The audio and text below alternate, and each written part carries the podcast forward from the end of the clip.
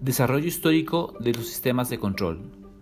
Las primeras aplicaciones de los sistemas de control retroalimentado están basados en mecanismos reguladores de nivel mediante flotadores. En la Roma antigua, el agua era llevado en tuberías a las casas. Eh, Herón de Alejandría, que vivió en el primer siglo después de Cristo, publicó un libro titulado Hidráulica, que explicaba los mecanismos de control de nivel de agua mediante reguladores de flotación.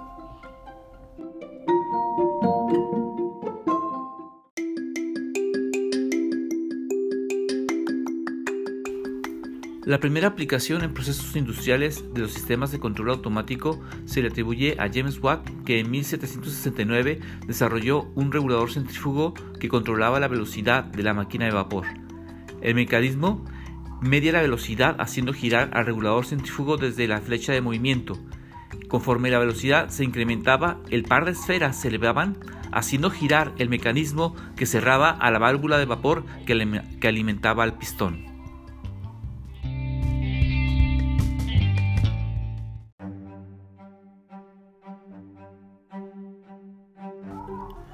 Antes de la Segunda Guerra Mundial, la teoría y práctica del control en Estados Unidos obtuvo un gran ímpetu mediante el desarrollo de sistemas amplificadores retroalimentados diseñados por Bode, Nyquist y Black en la compañía Bell Telephone Laboratories.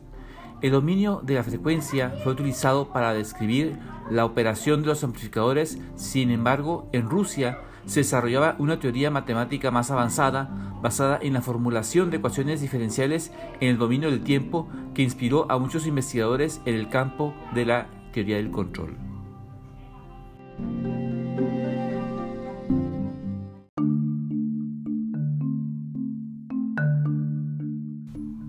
Durante la Segunda Guerra Mundial fue necesario dar un gran auge a la teoría y práctica del control automático a fin de diseñar antenas de radar, sistemas de posición para cañón, pilotos automáticos y otros sistemas militares. La complejidad que presentaba el, desempeño de cada sistema hizo necesario el desarrollo de nuevos métodos de diseño.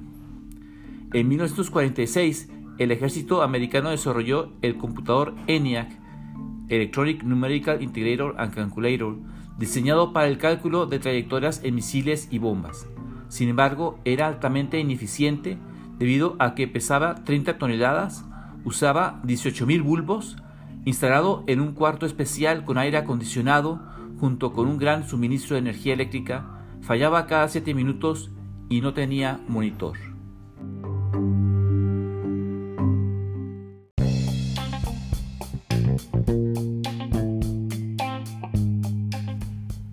No fue sino hasta 1962 que la Imperial Chemical Corporation en Inglaterra desarrolló una computadora Ferrantis Argus para medir 224 variables de control de 129 válvulas.